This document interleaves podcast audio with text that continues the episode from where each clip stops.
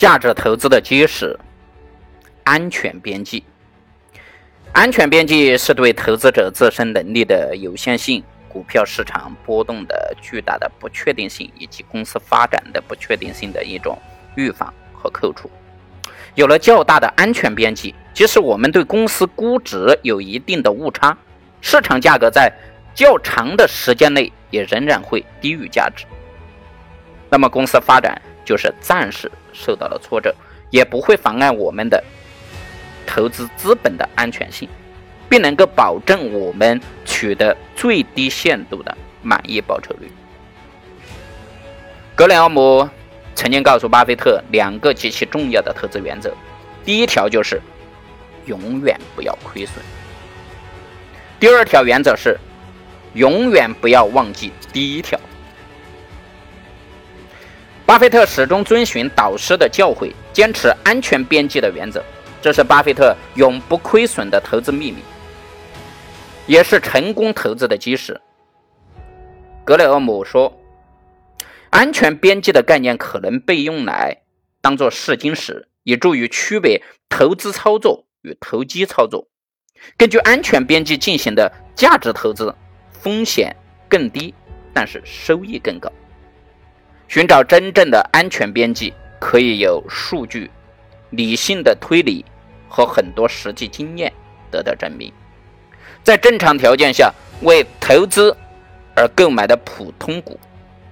其安全边际大大的超出了现行债券利率的预期获利能力。如果说忽视了安全边际，即使你买入了非常优秀的企业股票，如果买入价格过高，也很难盈利。即便是对于最好的公司，你也有可能买价过高。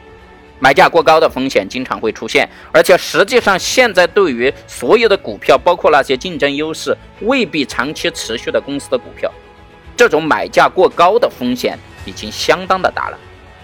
投资者需要非常清醒地认识到，在一个过热的市场过程当中买入的股票。即便是一家特别优秀的公司的股票，可能也要等待很长的一段时间后，公司所能实现的价值才能够增长到与投资者支付的股价相同的这个水平。安全边际是投资者中最为重要的，也是能够降低投资风险、降低预测失误的这种风险。投资者在买入价格上。如果说留有足够的安全边际，不仅能够降低因为预测失误而引起的投资风险，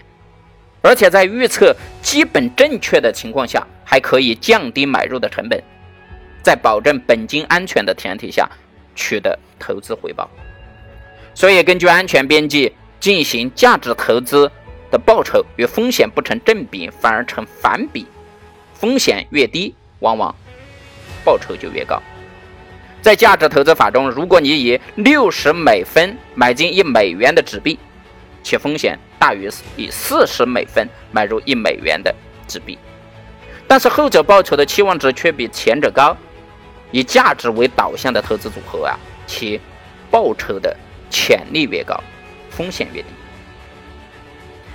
在一九七三年。华盛顿邮报公司的总市值是八千万美元，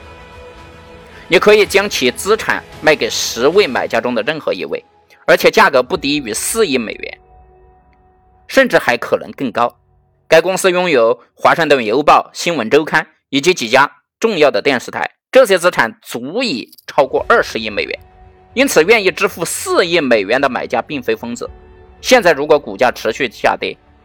该企业的。市值就会从八千万美元跌到四千万美元，更低的价格意味着更大的风险。事实上啊，如果你能够买进好几只股票，严重低估的股票，如果你能够精通于公司估值，那么以八千万美元买入估值四亿美元的投资资产，尤其是分别以八百万美元的价格买进十种价值四千万美元的资产，基本上是毫无风险的。因此，你无法直接管理四亿美元的资产，所以你希望能够找到诚实且有能力的管理者，这并不困难。同时你必须具有相应的知识，使你能够大致的评估企业的内在价值。但是你不需要很精确的评估数值，你就使你拥有一个安全边际。你不必试图以八千万美元的价格购买价值八千三百万美元的企业，但你必须让自己拥有很大的安全边际。所以说，在买入价格上坚持留有一个安全边际。如果计算出一个普通股的价值仅仅略高于它的价格，那么就没有必要对其产生兴趣了。如果这种安全边际原则在格雷厄姆尤其强调的这一点是投资成功的基石。